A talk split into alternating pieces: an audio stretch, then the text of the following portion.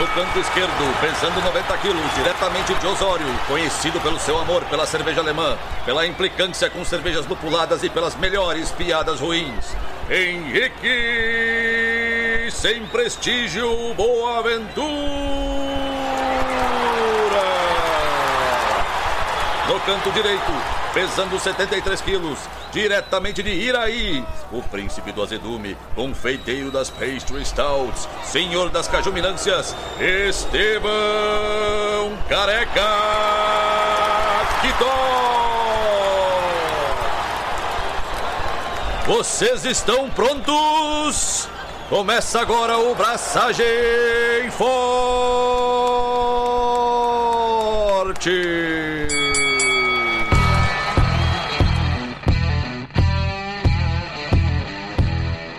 E aí, galera, Estevão da Suricato aqui. Alô, Loite, Henrique Boaventura e coisa do diabo é Smooth Sour. De novo, agressão gratuita, velho. Pensa pelo lado bom. Eu parei de bater um pouco em Catarina Sour. Lado bom pros Catarina. De certa forma, sim. Abraço pessoal de Santa Catarina, mas o inimigo é outro agora. O inimigo são as Smooth Sours. Smooth Sours. Mano, quando eu, eu tenho. Porque o Kitó tá nesse rolê agora. Agora ele me corrige. Publicamente ele me corrige. Ele, nesse momento, a pauta compartilhada, ele tá botando sour. Eu não preciso nem falar certo, todo mundo entende. Mano, mas é, era justamente isso que eu ia falar. Quando tem uma palavra, ou enfim, algum termo, alguma coisa que eu não sei falar, eu falo muito errado. Não é smoothie, é smooth mesmo, tá ligado? Smooth sour. Escrevo errado ainda, de propósito. Eu não entendi. Tu quer que eu fale muito errado? Eu, eu fiquei no meio do caminho, é isso? Fala muito errado, vai ser mais caricato. Smoothie. Smoothie. Smoothie. Smoothie. Mas eu não tô nesse rolê de smoothie IPA ainda aí. Não fiz nem a sours ainda. Reparem ah. na frase. A frase ela é muito nítida. Ainda. Ele não está ainda no rolê. Ah, Essa alma já foi pervertida e diz assim: Olha só, qual demônio que vai me consumir hoje? Smoothie sour. Cara, não sei se existe Smooth IPA, mas certamente se chamar de Smooth IPA vende mais do que Smooth Sour. Porque, né? É tudo IPA. Cara, Smooth... se, se, se, fizer uma Icebox de uma American IPA... Não, de uma, na verdade, de uma Milkshake IPA. Tu congela uma Milkshake IPA. Aí tu pega a parte gelada, tipo, aquela parte congeladinha, e vende como se fosse uma Smooth... Não, não vai dar, não. Aí tinha que ser, sei lá, raspadinha IPA, tá ligado? Ousado. Ousado. Olha, quem sabe eu não estou fazendo, lançando uma trend aqui, uma moda, uma coqueluche. Talvez, quem sabe. Smooth sour. Mas, assim, ó, a gente vai falar de outras coisas, a gente vai para um outro lado do, do mundo, para um continente onde faz cerveja boa. Mas antes de a gente se adentrar nesse conteúdo que tô, me conta, o que que tu tem feito da vida? Cara, tenho feito ceva, tenho feito bastante ceva. Tô Falei semana passada, né, que a gente invasou a Czech Dark Lager. Ontem eu tive. Recebi um pessoal da Argentina lá na Suri e. Enfim, acabei engatando a Czech Dark para ver como é que tava. E me esqueci, eu ia trazer um growler para tomar hoje durante a transmissão aqui, durante a gravação. Esqueceu de me mandar um growler também? Cara, eu esqueci de te cobrar de novo ontem e hoje que tu não me pagou a Keush ainda. Não, detalhe, eu peguei e comprei Schlenkerla, comprei uma Urwald. Falei, não, comprei pra ti, pá, quantidade de presente. E a pessoa, tipo, só consegue ver o lado ruim. A pessoa é incapaz de ver o lado bonito da vida, tá ligado? Mano, eu sou incapaz de ver a Urwald e a Schlenkerla que tu comprou pra mim. Porque eu não recebi ainda. é capaz de tu receber e dizer assim. é, é juro. Ô, mano. Uh... Minha imitação de Kitó foi horrível. Foi horrível. Nossa, foi, foi péssimo. Horrível. Eu achei que tu tava imitando o Lula. Né? Não tem essa capacidade de imitação. Mas voltando, mano. Fiz. Marquei meu centésimo estilo. Cruzei essa barreira. Não foi com a Red Ale. Não foi com o Henrique fantasiado de Depressão. mas será em algum momento. E, cara, St. Patrick se aproximando, Depressão se aproximando. Estamos com uma dry stout no tanque, mano. Tá bem divertida, velho. Tô só pelo serviço no nitrogênio. Tô bem pilhado. Pode falar, meu. Fala, tá te segurando aí.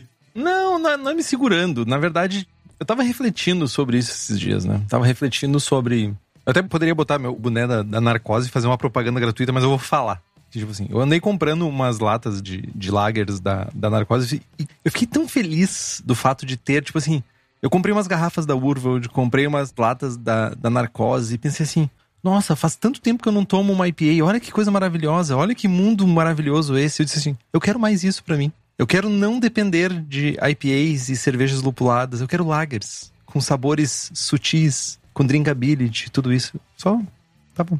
Refletindo sobre isso. Que bom, mano. Que bom que tem essa diversidade.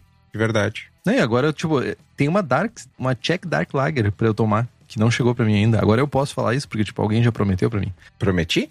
Se tu não prometeu, você pode prometer agora. Mas. Eu, eu fico feliz que tem cervejarias fazendo isso, porque que dificuldade de encontrar lagers boas. De não encontrar aquela famosa Pilce. Ter umas coisas bem feitas, sabe? Sim, eu sei que, porra, tu fez as checks, tu fez. Bom, tua check é fantástica, de passagem. Dá pra tomar banho, dá pra esfregar na cara, assim. Tira a Mlico. É Mlico? Isso, né? Melico. Milico podia ser, inclusive, uma pessoa da PE, né? No rótulo. Milico? Não? Não pegou na referência, né? Tudo bem. Cara, na verdade, eh, seria um bom rótulo da Salvador, que tem a temática de guerras e militar, enfim. É, é verdade. Ia ser, tipo, Milico. Fica a dica. As pessoas não me contratam pro departamento de marketing por uma vírgula, gente. Mas enfim, eu fico pensando assim, dá vontade de jogar na minha cara. E tipo, que saudade que eu sinto disso. Que saudade. Mas enfim, é só isso que eu queria comentar. Cara, mas uh, falávamos esses dias no privado sobre a dificuldade de encontrar variedade de lagers, né? Variedade de estilos não tão prestigiados e com qualidade alta, mano. Porque, ah, cara, sem citar nomes, né? Ah, tem a cervejaria X faz uma Kelch, a cervejaria Y faz uma Altbier, a outra cervejaria faz uma Czech Dark, a outra faz uma Czech Lager, sabe? Mas, tipo, dentre tudo que tem no mercado, servas de alto nível, tipo as servas da Urval, as servas da Narcose, as servas do Royster, são poucas, mano. Da Suri também. Vamos botar. As, as cevas da Cubo também são de boa qualidade. É alta qualidade, na verdade. Sim, mas é que eu, As lagers são muito foda. eu não ia me botar porque eu sou humildão, tá ligado? Mas sim, Não é, não. Tu não é. estamos nessa barca. Pode te colocar porque tu não é humildão. Teu ego é muito maior do que esse. Mas tem uma galera e a gente é super privilegiado se tu for parar pra pensar, cara. Porque essas quatro marcas que a gente citou são daqui do Rio Grande do Sul. É, verdade. Verdade. Então, enfim. E tem gente boa fazendo serva boa.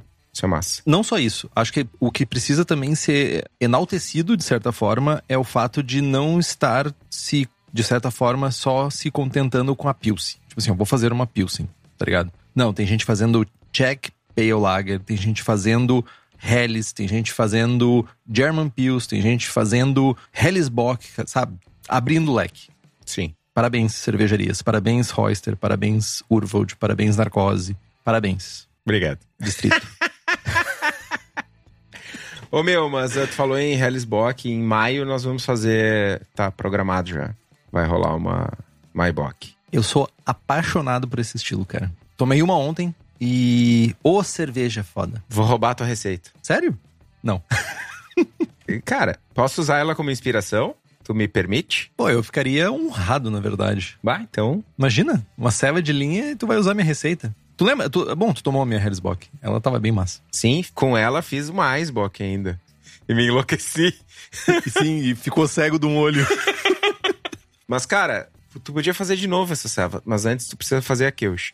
Mas enquanto isso, mano, me fala o que que tu tem feito de serva, o que que tu fez nos, nos últimos dias aí, o que que tu tá tomando, que é uma serva tua que eu não recebi, né? Então, Você acabou.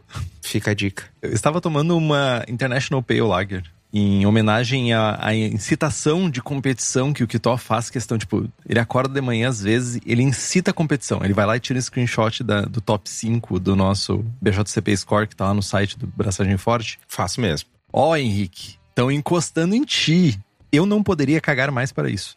Eu estou aqui para incentivar as pessoas a fazer mais cerveja. Tavi, Andrew, por favor, encostem. Mas. Tamo aí, cara. Fiz a International Pale Lager e eu pensei assim: eu tô com o costume agora de sempre que eu faço 20 litros de cerveja, eu divido, ao invés de- botar tudo dentro de um post mix de 20 litros, eu tô com o costume de dividir em dois post mix de 10 litros. É tipo assim. Saudade de garrafa, ternomútil, mas tipo, ao invés de usar somente um recipiente, eu tô usando dois. Aí eu pensei, eu até cogitei, assim, eu, eu parei e pensei, eu vou mandar pro Kitó, assim, eu vou fazer, sabe, um. Vou chunchar ali um Caramunique, vou chunchar um, não sei, um Carafa Special 2 e vai dar uma International Dark Lager. Aí eu pensei assim, eu sou mais forte do que isso. Eu tenho mais critérios do que isso. Eu não vou me render a essa papagaiada de ficar fazendo, tirando cerveja de, de não sei o que, leiteirinha em Paraná. Só uma pergunta, mano. Tu não acabou de fazer isso com uma Grey Pale e uma American Lager? Ah, ah, ah, ah, ah. Tava no fermentador ainda, tava no fermentador. Eu não tirei do fermentador. Ah, Ó, peraí, mano. deixa eu, deixa eu pegar o livro de regras. Cadê o livro de regras?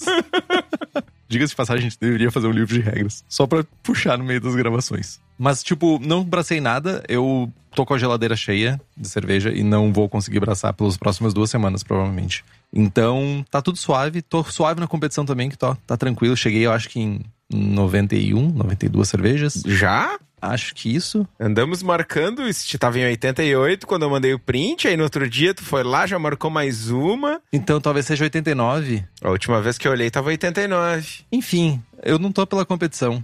Não estou pela competição. Tô suave. Uhum. A gente acredita. E tô lendo um livro bem massa, cara. Na verdade, eu criei um hábito de ler dois livros ao mesmo tempo, por alguma razão. E eu tô lendo um técnico e um não técnico. E tô lendo um chamado Amber Gold and Black, do Martin Cornell. Não sei se tu conhece esse livro. Mas é a história da ceva inglesa. Ele conta um pedação da história da cerveja inglesa. assim. Então eu já tô lá nas Mild Ales. E é bem legal o livro. Acho que a linguagem que ele usa pra contar é muito boa. Não é um Ron Pattinson, assim. O Ron Pattinson, ele é extremamente detalhista. Cheio de números e às vezes um pouco sarcástico, assim. E eu achei o Martin Cornwell, por alguma razão, eu acho que é Cornwell. E não vem os livros quando tu bota Cornwell. Vem os livros do Bernard Cornwell. Do Bernard. Enfim, como é que é do Bernard? Do Bernard.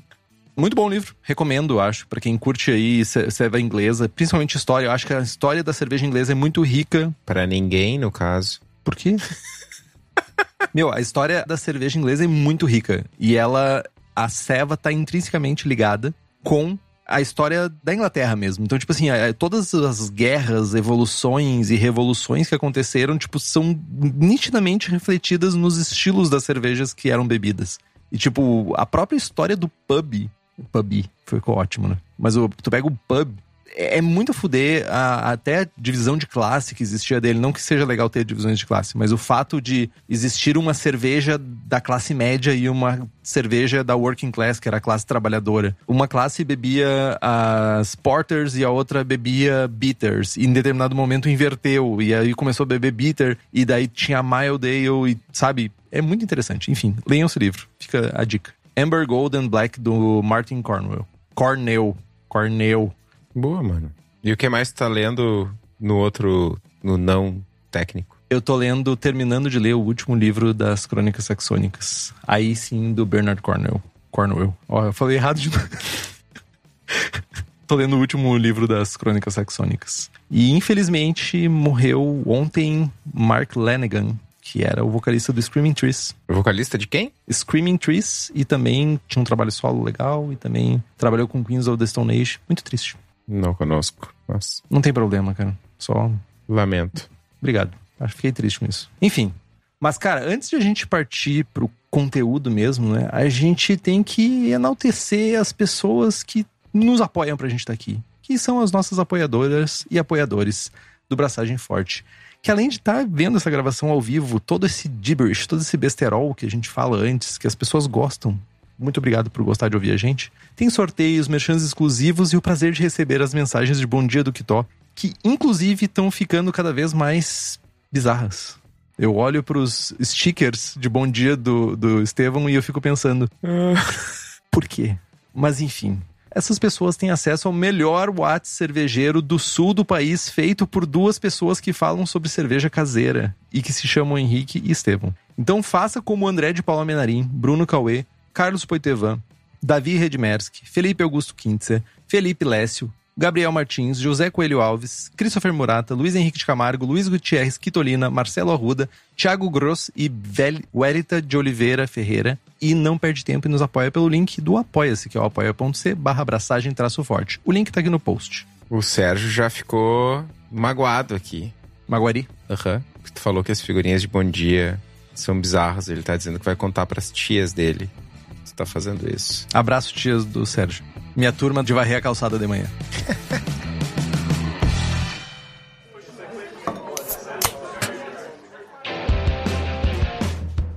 Bom, gente, o episódio de hoje é o episódio 135. 135, mano. É força de coisa, hein? O que, que tu vai fazer quando chegar no 150 e no 200? No 200 nós vamos fazer uma festa, velho. É, tem que fazer. Mas vamos lá. Abraçando com estilo Belgian Golden Strong Ale. Dava pra ser chamado Duvel, né? Dava.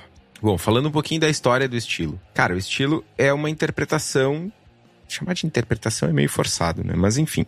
É uma interpretação relativamente recente. É um fruto de uma escola secular aí, que é a escola belga. Os belgas e suas cervejas doces. Não tem nada de doce, não, não ferra, não fode. Não. Mano, mano, meu brother, meu brother, não sei pronunciar o nome, o sobrenome dele, o Pete Bucaert, sei lá como é que fala. Buquete deve ser, mas tipo, Azar do goleiro. tu não sabe falar o nome dos teus amigos. Como é que tu me chama na rua, rapaz? Buenaventura.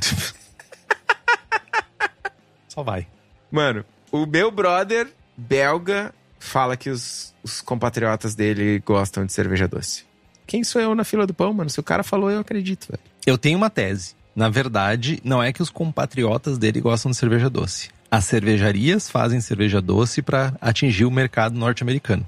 E acabam distribuindo as mesmas cervejas no mercado belga e eles tiveram que se acostumar com isso. Enfim, pode ser. Não sou o Pete Bocert, mas eu sou o Henrique que tem uma opinião. Ok.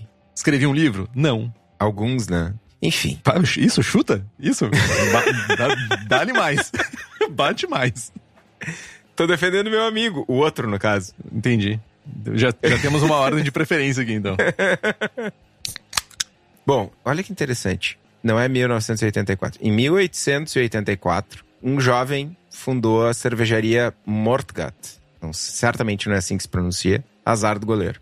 Durante a Primeira Guerra Mundial, né, no início do século passado, o mercado belga foi invadido por cervejas inglesas. E aí, já nessa época, a partir dos 1900, a, a cervejaria tinha sido passada para os filhos do fundador. E esse pessoal, os dois irmãos, quando terminou a guerra em 1918, eles lançaram uma cerveja chamada Victory Ale, que tinha o intuito de comemorar o final da guerra. E a Seva era uma espécie de brown ale, né? Os caras estavam se adaptando a um mercado novo, pós-guerra, tinha uma demanda por cervejas inglesas e, bom, vamos lançar uma brown ale. Ainda nessa época, o, o jovem Albert, que era um dos irmãos, ele fez. Aí tem um pouco de controvérsia na história.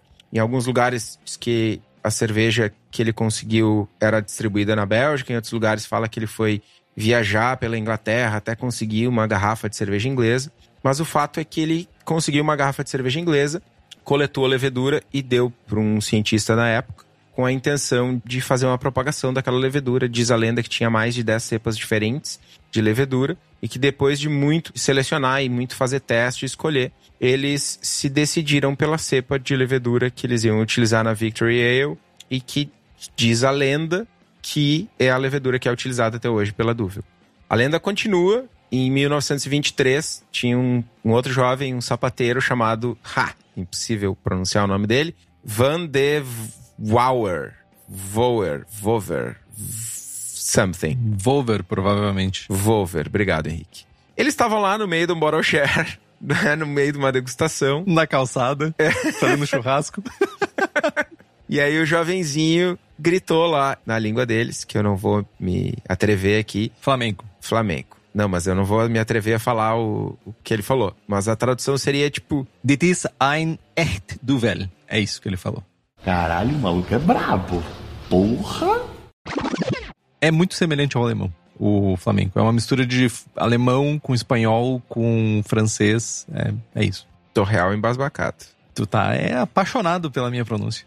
Faz o aí pra mim. Enfim, o jovem tomou a ceva e, pá, meu, essa ceva aqui é a ceva do capiroto. Mais ou menos essa- essas as palavras que ele, eh, muito provavelmente se referindo ao teor alcoólico da ceva. E o nome pegou, virou apelido da ceva e em algum momento a cerveja deixou de ser chamada de Victory e passou a ser chamada de Duvel. Duvel, Duvel, sei lá. Mas a história toda não para por aí. A história do estilo, ela é basicamente a história da Duvel. Né? Não tinha outras coisas. Por volta de 1970, as cervejas claras estavam patrolando o mercado europeu, né? Era moda no mundo inteiro, já, a gente já falou sobre isso, sobre o desenvolvimento de tecnologia de resfriamento, de clarificação e tal no mercado americano, e isso tomou conta do mercado europeu. E a cervejaria, para combater, ou em outras palavras, se adaptar ao mercado, eles, não, vamos, vamos trocar a nossa ceva. Vamos transformar ela numa ceva clara. E até 1980 eles malteavam o próprio malte. Então, eles passaram a desenvolver um malte próprio até conseguir chegar em algo que estava né, dentro dos critérios que eles estabeleceram e criaram um malte próprio, claro, para deixar a ceva clarinha. Tiveram diversas interações, passaram a usar açúcar e tal, para deixar a ceva como ela é hoje. Né? De lá para cá, 1970 para cá, uh, ocorreram poucas mudanças, né? E além do fato de que cervejarias do mundo inteiro tentam replicar a Duvel, que é o exemplar original, é o exemplar clássico, mas que não é lá de 1918, né? Ela é como é desde 1970. Então, até 1970, até a década de 70, então a gente tinha uma Duvel que era muito mais uma brown ale, uma tipo uma imperial brown ale do que propriamente uma cerveja clara como a gente está acostumado hoje a comprar numa garrafinha ali, né? Exatamente. 50 e poucos anos de estilo. Tem, tem uma parte bem interessante da, dessa parada que é sobre essa. sobre ter coletado essa garrafa, né? De uma cerveja inglesa. Porque isso também aconteceu quando a gente fala de Mertens, a gente fala de tipo dessa troca, de certa forma, essa busca de referências nas escolas inglesas, né? É bem interessante isso, porque quando a gente vai lá para o sul da Alemanha, a gente vê cervejeiros que saíram da Alemanha para buscar técnicas na Inglaterra também. Foram lá visitar cervejarias, visitar várias cervejarias, na verdade, fazer estágios em cervejarias para tentar aprender as técnicas e trazer para o sul da Alemanha e daí, tipo, beleza, vamos maltear direitinho o nosso malte, vamos fazer uma mostura de um jeito certo, vamos fermentar de um jeito certo. E aqui a gente está vendo uma coisa bem semelhante para belga, só que no caso especificamente da levedura, né? Então, as, as histórias se repetem Cara, em lugares diferentes da Europa. Não só isso, né? A gente vê o pessoal da República Tcheca buscando cervejeiro alemão, austríaco. A gente vê hoje cervejarias no mundo inteiro pegando latas de Harry Topper para replicar uh, Conan, enfim, cara. O mercado cervejeiro é formado por seres humanos e como tu cunhou a frase mais maravilhosa da tua vida, o ser humano deu errado. né? Geral quer copiar, geral quer, enfim, faz parte do rolê. Não, mas se tu for analisar, hoje isso é relativamente simples, sabe? Relativamente simples. Uma pessoa vai na cervejaria da Red Topper, pega uma, uma lata, tipo, abre, bota dentro da calça lá numa sacola, leva para fora da, da cervejaria e, tipo, propaga. Sei lá, cara, em 1840 e poucos, meu, não deveria ser tão simples, saca? Certo que não. A história que se conta dos cervejeiros alemães catando mosto das cervejarias, eles tinham, tipo, uma tramóia na manga para botar dentro do mosto e catar um, um resto de mosto para poder fazer as medições, para saber qual era a densidade e tal. Era um rolê muito maluco, velho. Tipo, era espionagem industrial, tipo, certo, não era da Alemanha. Enfim, segundo o BJCP, o estilo é o 25C Belgian Golden Strong Ale uma ale belga muito clara, altamente atenuada, alcoólica e que é muito mais frutada e lupulada do que condimentada. Final seco, corpo leve e alta carbonatação acentuam o sabor, o caráter de levedura e lúpulo. A carbonatação é efervescente, formando um creme alto e denso. Basicamente, uma dúvida. Enfim. Aroma. Aroma complexo de ésteres frutados, lúpulos herbais álcool condimentados sobre uma base neutra, né? Quase neutra, na verdade, uma base de maltes quase neutra. Ésteres são de moderados a alto, muitas vezes como frutas de caroço e pera. Lúpulo herbal, floral ou picante, de baixo a moderado. Então a gente está falando aqui de lúpulos, basicamente lúpulos da região, lúpulos no continente ali, continentais. Então a gente já sabe o que a gente está pensando. Álcool e fenóis Muitas vezes tem uma quantidade condimentada ou perfumada de baixa a moderada. A percepção do álcool deve ser suave, não quente ou solvente. Aroma de malte neutro com leve adocicado possível. Na aparência, cor de amarelo claro a dourado, límpida e efervescente. Colarinho de alta formação branco com uma longa retenção e com rendado belga evidente. E não preciso dizer que a é creme. É um creme maravilhoso assim, nessa cerveja. Falando de sabor, a gente já começa a perceber algumas alterações do BJCP 2021. É um perfil de sabor semelhante ao aroma, mesmo os descritores e intensidade se aplicam para ésteres, lúpulo, malte, fenóis e álcool. É, a gente comentou recentemente que o BJCP ia começar a fazer isso, né? De indicar que se repete o perfil de aroma e sabor. E é o caso aqui. Encurtando o nosso programa. Mas sim, né? E a gente tem algumas coisas além dessa presença de sabor, que é o fato no estilo de que o esterificado, o condimentado de álcool, essa picância de álcool, esse lúpulo herbal, sabor de malte também, eles permanecem no paladar num final longo e seco. Além disso, a serva tem um amargor, o estilo tem um amargor de médio a alto, que é acentuado pelo final seco e pela alta carbonatação da cerveja e que permanece no retrogosto. Uma sensação de boca, a gente tem um corpo de baixo a médio, mas os melhores exemplares são mais baixos e a percepção de corpo é mais baixa do que a densidade possa sugerir. Né? Isso é influenciado, é amplificado por conta da carbonatação muito alta. Além disso, a gente vai ter um álcool, uma presença de álcool suave, com um pouco de calor perceptível, um pouco de aquecimento, mas sem ter caráter solvente, sem ter aquela queimação ruim. Comentários a respeito do estilo referências vocês podem ver, inclusive, nos nossos handles aqui, o Estevão Capiroto e o Henrique Endemonhado. Referências ao capiroto são comuns em diversos nomes de exemplares comerciais ao redor do mundo, por dois motivos. O primeiro motivo é por conta do teor alcoólico, mas o principal, na verdade, é como uma homenagem ao exemplar original, que é a Duvel.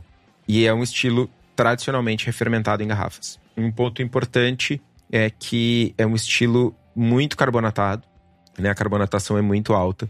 E fazer envase com carbonatações muito altas é algo mega difícil. Então, quando a gente tem estilos Saison, Belgian Gold, enfim, pedem uma carbonatação mais alta, a gente acaba optando por um priming.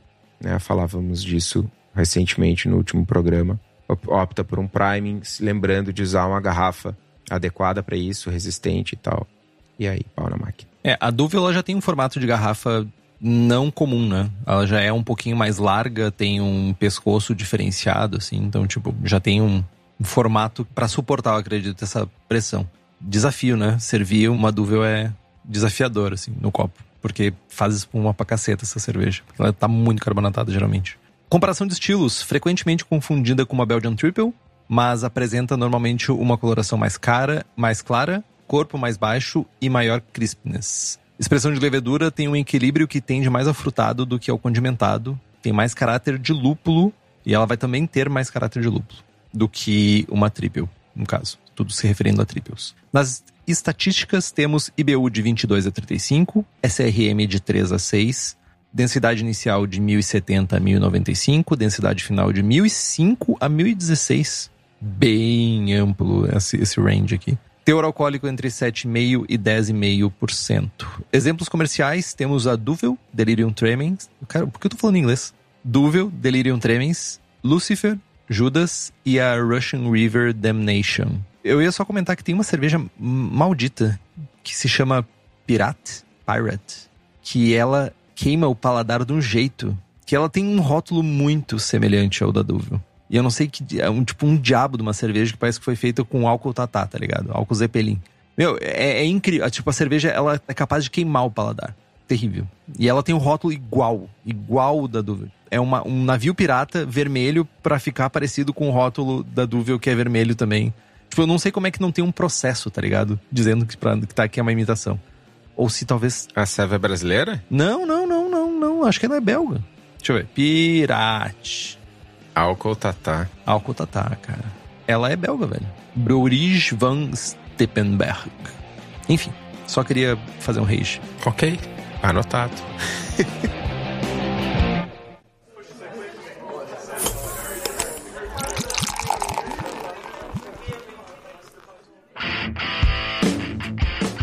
Bom, pra gente fazer essa ceva, né?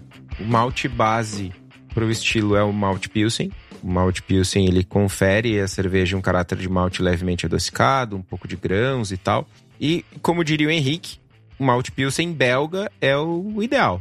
Mas até os belgas usam maltes de outras regiões, então, tipo, tá sussa. A própria Duvel usa cevada francesa malteada na Bélgica e na França. Então, né, Henrique foi desbancado. Mas aqui para nós brasileiros, se a gente usar um malte belga, a gente tá mais próximo certamente do estilo do que usar um malte americano ou um malte brasileiro. Tem uma coisa que é importante nisso, só comentar. Tem uma parada sobre.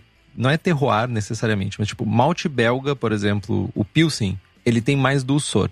O malte alemão Pilsen, aí botando o Weiermann no rolê, por exemplo, ele tem um pouco mais de grão, ele é mais granoso e mais neutro do que o belga. Aí quando a gente traz, por exemplo, o malte Pilsen da Grara, ele é muito mais neutro do que esses dois maltes. Quando a gente chama um to-roll da vida norte-americana, é mais neutro, inclusive, do que da Grara. Então, tipo, a gente tem níveis diferentes de sabores e complexidades nesses maltes, mesmo sendo maltes Pilsen. Então, por isso que quando a gente fala, ah, malte pode ter sido plantado na França, mas tipo foi malteado na Bélgica, então tem o rolê da maltaria no, na, na ali, né? Maltarias diferentes vão maltar maltes iguais de maneiras diferentes. Maltes nomeados iguais, né? Exato. Com nomes iguais. Maltes diferentes com nomes iguais. Cereais, no caso, uh, cevadas iguais podem ser malteadas de maneiras diferentes nas maltarias. E serem chamadas da mesma coisa. Isso aí. É tipo, sei lá, American IPA da cervejaria X e American IPA da cervejaria Y. Com single Citra. É isso aí. É o terroir. Enfim, o restante do grist. Agressivo? o restante do grist é composto por açúcar simples, sacarose. A gente pode encontrar ainda receitas com, ave com aveia, com trigo, com carapios, com malte aromático, com Viena, com Munique, com malte caramelo e tal. Mas os maltes especiais, no, no caso, especialmente os maltes caramelo, os maltes crystal, eles tendem a tornar a cerveja mais doce, a aumentar o corpo e a prejudicar o caráter seco e crisp que os melhores exemplares têm. Então, dá para usar? Dá. Se for usar, tome muito cuidado e o melhor caminho, o caminho né, dúvel é não usar. Né, o açúcar, inclusive, na composição do grist faz parte de uma tentativa de secar a cerveja, deixar ela mais crisp, com teor alcoólico mais alto. Alguns clones, me corrija se eu estiver errado, mas alguns clones da Duvel falam entre 15% e até 20% de açúcar simples, né? Nos clones. Sim. É, tipo, é uma, uma porcentagem considerável do, do, do grist, assim. Então, tipo, pelo que eu entendi, a gente tá falando, tipo, sei lá, talvez 80% malte base, 20% sacarose, e se tu quiser botar alguma coisa ali, tipo, ficar o quê? No máximo 5%? É. Eu sugiro precauções, cuidado com quantidades de açúcar chegando perto de 20%. Né? É, cara, sugiro testar com menos antes, porque a cerveja pode ficar muito alcoólica, enfim, tem algumas coisas, é fácil errar a mão aí. Mas sim, tem exemplares, tem receitas clone da vida aí que tem 20%. É, e eu ia comentar que, justamente pelos exemplares comerciais do estilo terem uma diferença muito grande entre eles, que sugere essa, esse, também esse grist bem amplo, assim, sabe? Tipo, ah, vai ou não vai? Tipo, a, a sugestão da Duvel é ser só pio sem açúcar, sabe? Aí tu pega uma Delirium Tremens e a gente já sabe que ali não tem só isso. Ali tem bem mais coisa de grist. Porque é para tentar pegar várias cervejas e colocar dentro do mesmo chapéuzinho, né? Mas tem um lugar, assim, que se tu for parar pra pensar, que ele não deixa dúvidas. Não, não tenta, sabe? Ele, na verdade, ele tenta agradar todo mundo. E ele consegue. E esse lugar é a cerveja da casa, tá? Que é basicamente o lar. É a casa. Eu ia dizer que Daniel é o John Blickman brasileiro. Mas na verdade, a grande verdade é que John Blickman é o Daniel norte-americano. Durmam com essa.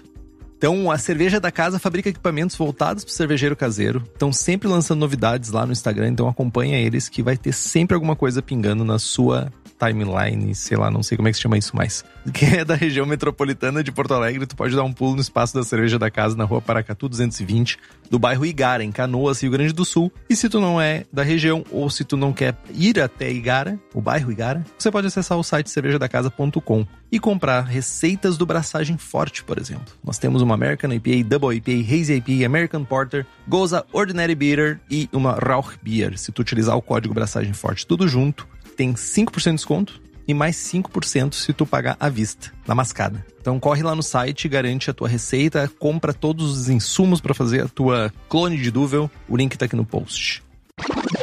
Dando continuidade, na mostura, uma mostura simples na faixa dos 65 graus por 60 minutos, em geral resolve o rolê. Se a gente quiser forçar um pouco e buscar algo mais seco, a gente pode também utilizar uma temperatura mais baixa de infusão. Mas aí é importante a gente olhar para o nosso grist e ver quanto que a gente tem de açúcar, usar uma boa calculadora para a gente não terminar com uma cerveja extremamente atenuada, extremamente alcoólica e principalmente desequilibrada. Então, olha para o teu grist, quantidade de açúcar. Tá com uma quantidade, tipo, vamos pensar no, no exemplo que o Tó tava falando. 80-20. 20% de açúcar é bastante coisa. Então não vale a pena tu fazer uma mostura muito baixa, porque tu vai atenuar demais tua cerveja e tua cerveja vai ficar muito alcoólica. Entretanto, se tu for usar menos açúcar ou se tu optar por não usar açúcar, mostura mais baixo. Falando de lúpulos, o lúpulo tem um papel extremamente importante nessa serva, apesar de a gente não ter uma expressão de lúpulo muito intensa, não ter dry, não ter grandes amargores. O crispness e o final seco, eles são complementados ou intensificados pelo amargor de lúpulo. Tradicionalmente, são utilizadas variedades europeias, principalmente Styrian Goldings, mas uh, variedades clássicas e nobres, como Saaz, Hallertau, Tettnanger, Spalt, são utilizados também. A gente ainda pode tentar similares americanos, como Liberty e o Mount Hood. Ou, cara, dá para meter o louco e usar um Kent Goldings, né? Não é uma nem duas cervejarias que, que já fizeram, que já usaram, que usam Kent Goldings em Belgian Golden Strong Ale. Normalmente uma adição de início de fervura é o suficiente, né? Fornece o amargor necessário e um caráter sutil de lúpulo vai permanecer na cerveja. Mas se vocês estiverem numa vibe, na mesma vibe ousada de ousadia e, e né, essa coisa lupulada do Henrique, né? Uh. E do pessoal da Duvel, inclusive, dá para fazer uma adição de lúpulo no final de fervura, que vai trazer uma leve presença de aromáticos sem fugir do tradicional. O pessoal da Duvel utiliza dois terços da lupulagem no meio da fervura e um terço da lupulagem no final de fervura. Então dá para ser um pouco mais ousado, né, sem fugir do tradicional. Importante notar que as versões da Duvel, conhecidas como Triple Hop, não são representantes do estilo. Né? É outra coisa.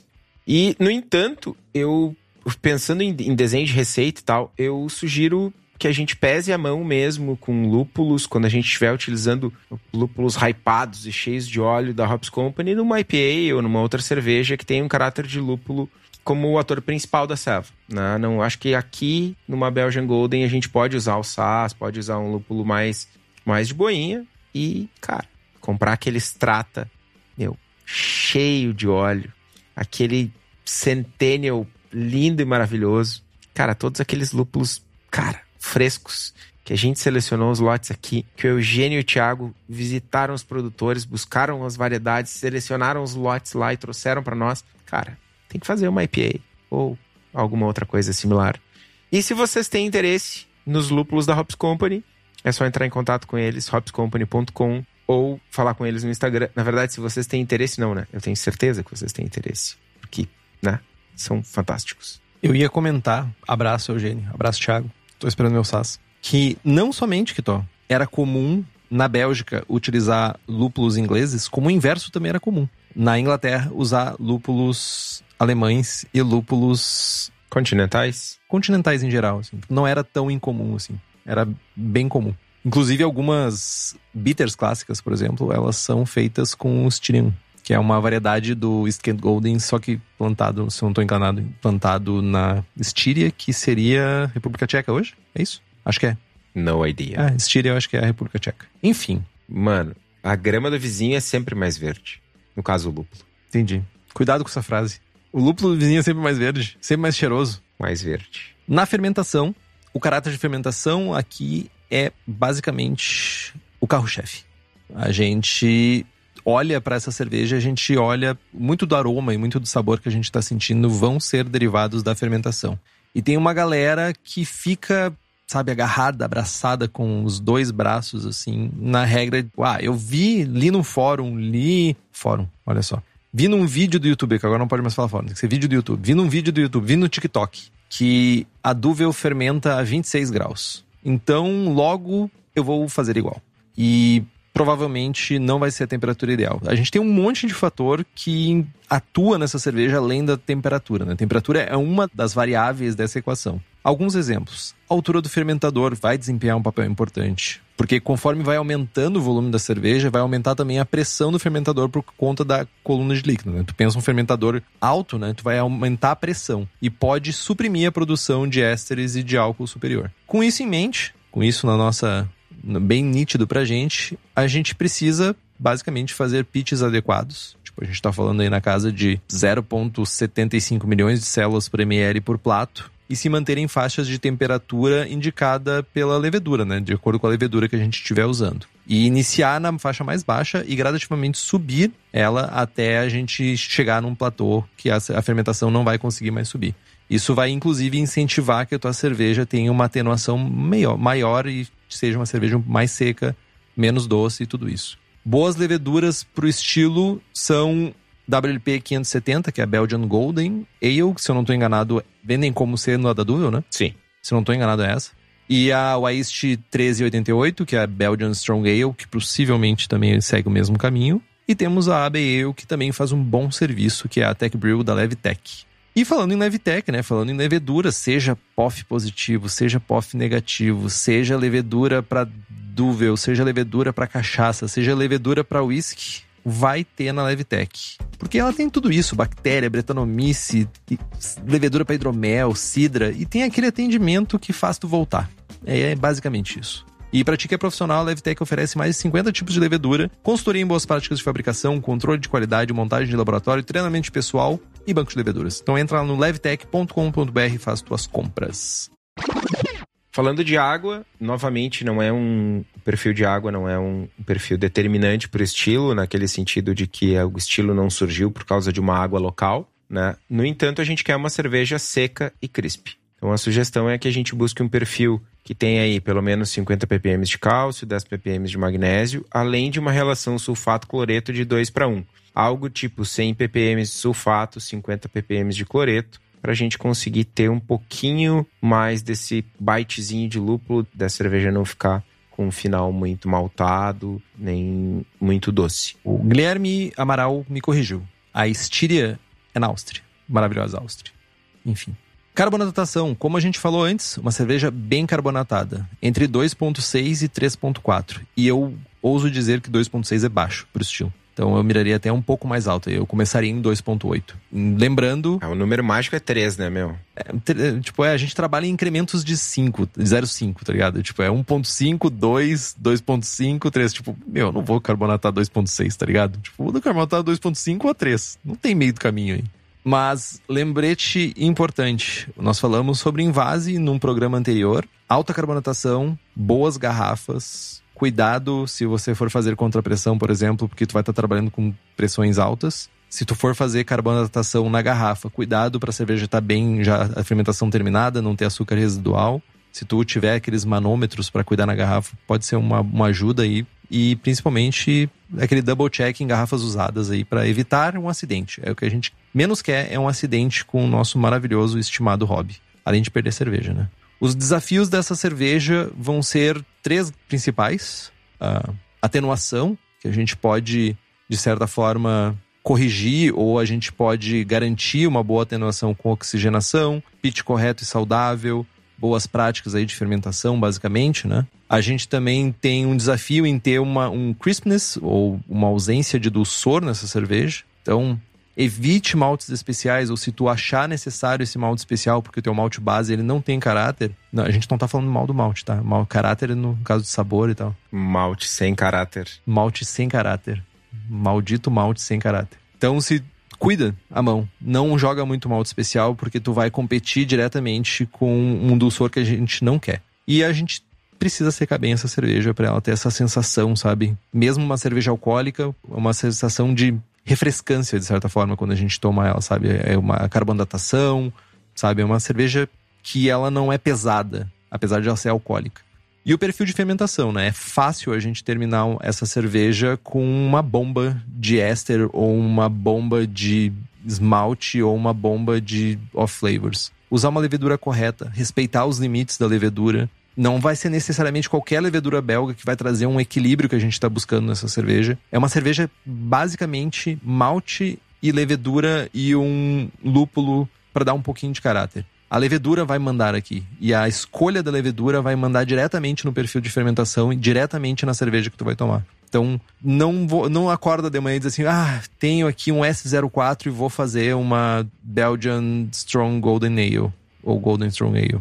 Não, não vai tu vai fazer uma cerveja alcoólica inglesa. Então, busquem leveduras corretas, busquem cepas que atinjam o perfil que vocês estão buscando. E a LiveTech está aí para nos ajudar. Livros que podem nos conduzir, nos aprofundar um pouco mais nesse estilo. Brew Like a Monk, do Stan Hieronymus, famoso Stan Anonymous. E o Belgian Ale, que é da série... Sorry. Série... Eu tô dizendo, tipo, meu cérebro tá em inglês hoje. Que é da série Brewing Elements. Não. Alguma coisa assim? É Brewing Classic Styles. Brewing Classic Styles é, na verdade, o livro do Jamil. Enfim. Belgian Ale do Pierre Classic Beer Style Series. Rajone, Rajote. Esse aí. Muito obrigado, Estevam. Classic Beer Style Series, número 6, Belgian Ale, Pierre Rajote. Rajote. Agora eu entendi como é que é quando fala errado. que estão pedindo dancinha do lúpulo no TikTok. Eu não faço ideia do que, que é essa ferramenta e eu me recuso a ter mais uma rede social. Mano, Eu já quero ter menos redes sociais. real oficial, no way. Eu penduro o boné, eu desisto. Não, só não. É, tamo de acordo. Valeu, gente, mas não.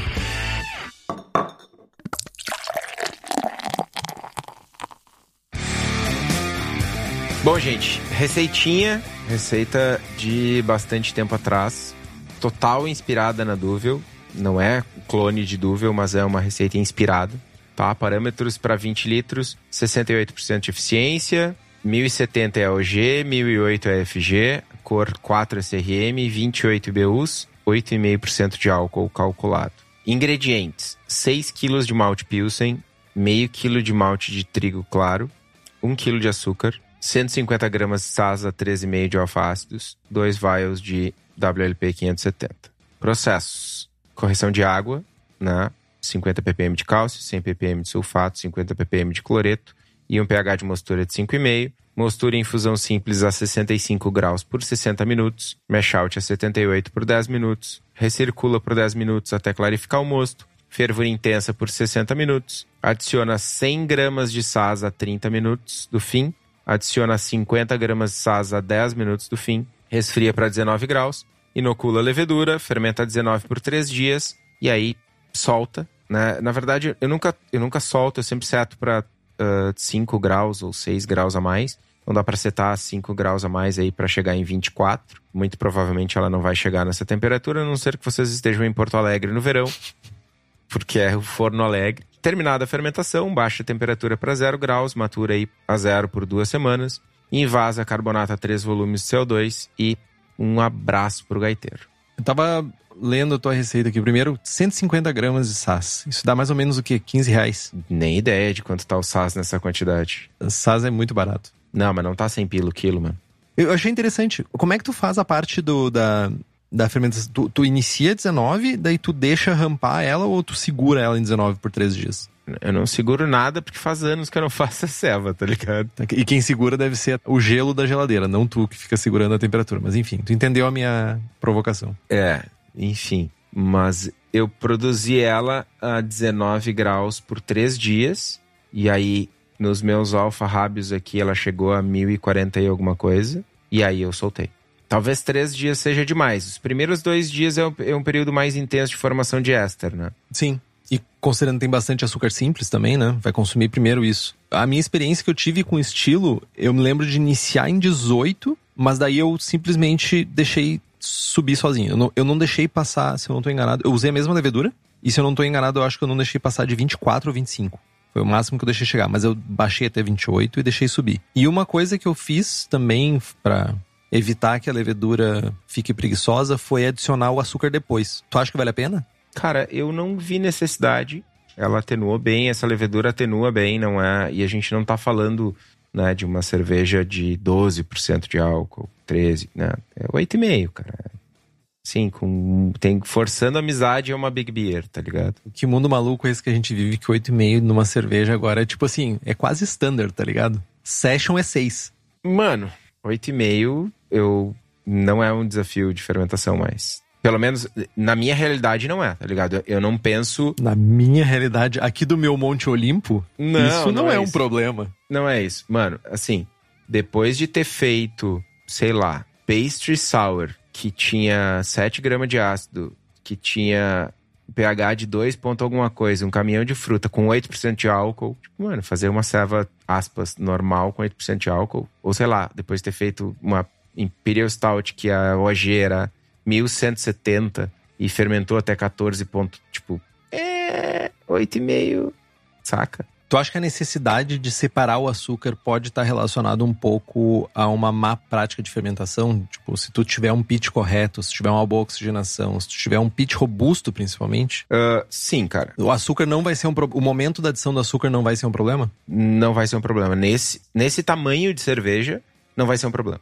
Né? Mas, de novo, Que isso é outro mito, né? Isso é um mito que é bastante divulgado, assim, de certa forma. Não, tu não pode botar o açúcar porque tu vai tornar a levedura preguiçosa. E ela não vai consumir o que tiver de, de, de açúcares mais complexos na tua cerveja. cara, quando a gente tá falando de cervejas aí que o pessoal faz 15% de álcool, 16, 18, 20, alguma coisa, cara, tu faz adições subsequentes de oxigênio e de açúcar. Cara, a gente tá falando de uma selva de 8,5. Mas, de novo, tu tem que ter uma levedura saudável, tem que ter um pitch correto. Não vem me largar um sachê de levedura seca pra 50 litros de ceva a 1.070, tá ligado? Não vai dar. Não sendo tão esdrúxulo, mas tipo, um sachê pra 20 também não daria. Tipo, um sachê pra 10, talvez, naquelas ainda. né? Então é isso, faz um starter, propaga levedura ou compra mais levedura, né? Tem que ter uma levedura saudável e tal. E aí não vai ser um grande problema. Uma coisa importante, né? Ninguém. Isso é bem importante, até fugindo um pouco do estilo, mas acho que faz, faz sentido pro, pro tema. Hoje falávamos do grupo de apoiadores sobre minha receita de check pills.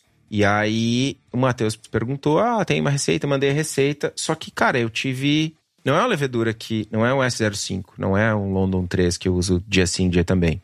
E eu fiz, fiz poucos lotes. Então eu tava brincando no software entre mudar o percentual de atenuação da levedura, do cálculo da levedura e mudar a temperatura de mostura. Eu acabei mandando, mandando a receita no grupo com 70 graus de mostura, infusão simples 70 graus.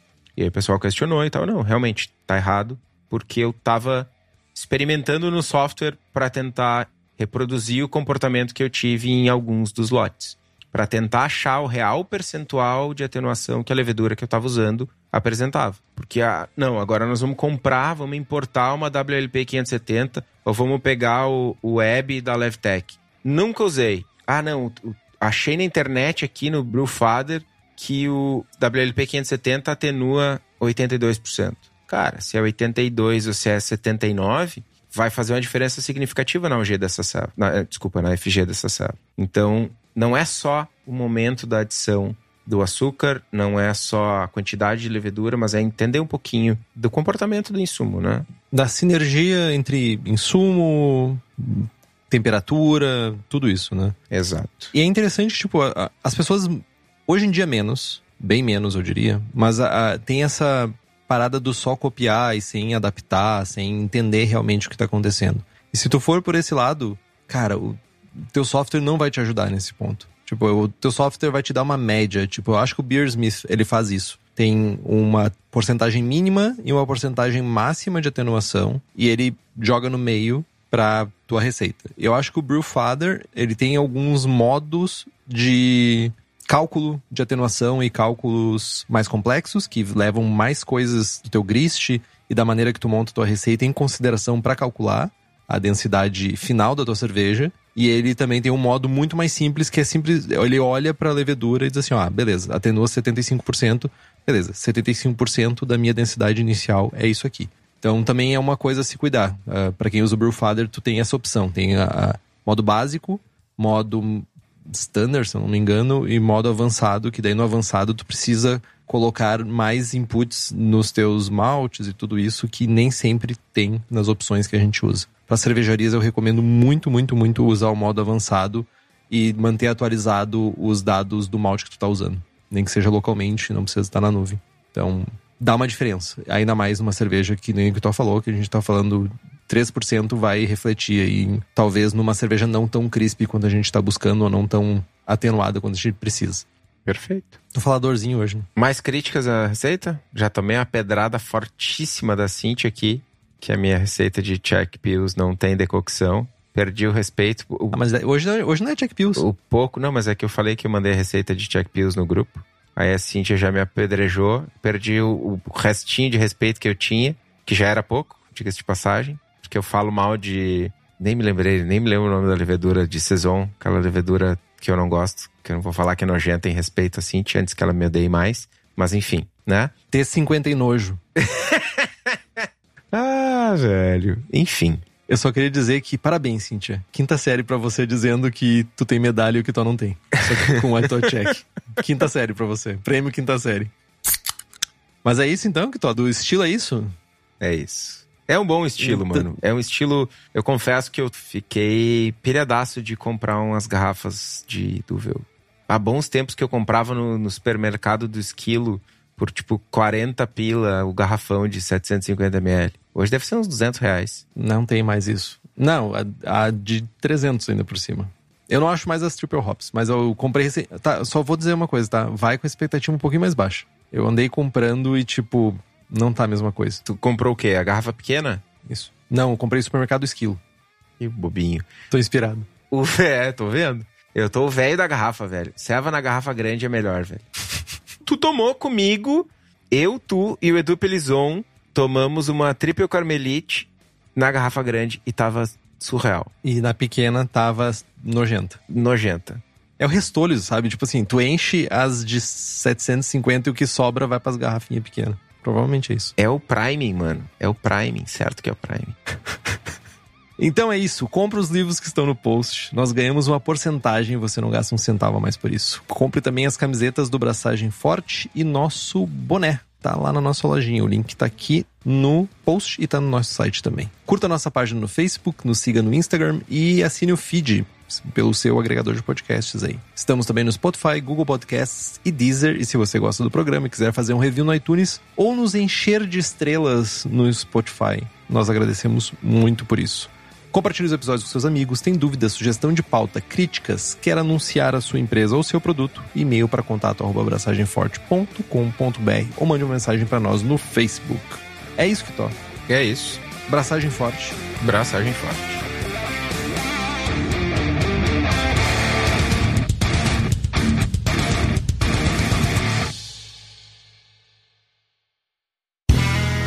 Este podcast foi editado por Play Áudios.